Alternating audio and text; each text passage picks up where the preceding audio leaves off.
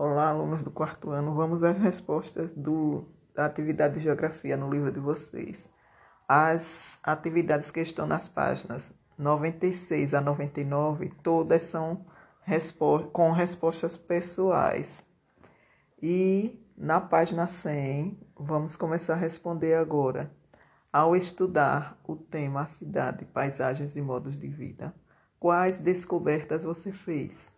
Responda com as informações que você aprendeu. 1. Um, as cidades têm uma organização, uma organização. Como as cidades atuais estão organizadas? Resposta: A maior parte delas possui uma área central, vírgula, o centro antigo, vírgula, o centro renovado, vírgula, os bairros, vírgula, a periferia, vírgula, a área industrial e os condomínios residenciais. 2. Viver na cidade tem vantagens e desvantagens. Que problemas as pessoas enfrentam na cidade, na vida da cidade? Resposta: os deveres, os diversos problemas que afetam a vida dos moradores na, da cidade são a falta de emprego, vírgula, de moradias adequadas, vírgula, de segurança, vírgula, problemas de poluição do ar, vírgula, da água, vírgula, visual e sonora. Ponto. 3. Para se orientar na cidade, você pode usar uma planta. O que é possível encontrar na planta de uma cidade?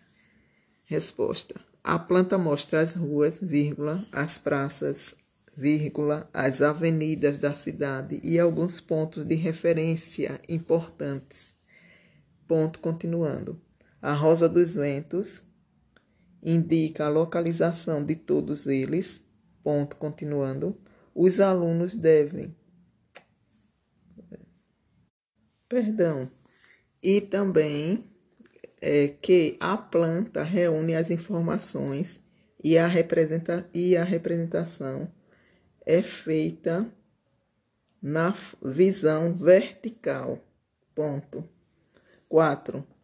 A cidade tem uma história. Para conservar parte dessa história, o que os governantes e as pessoas do lugar costumam fa fazer? Resposta: os lugares do passado são recuperados e restaurados. Ponto. E a atividade da página 101 também é uma atividade com resposta pessoal.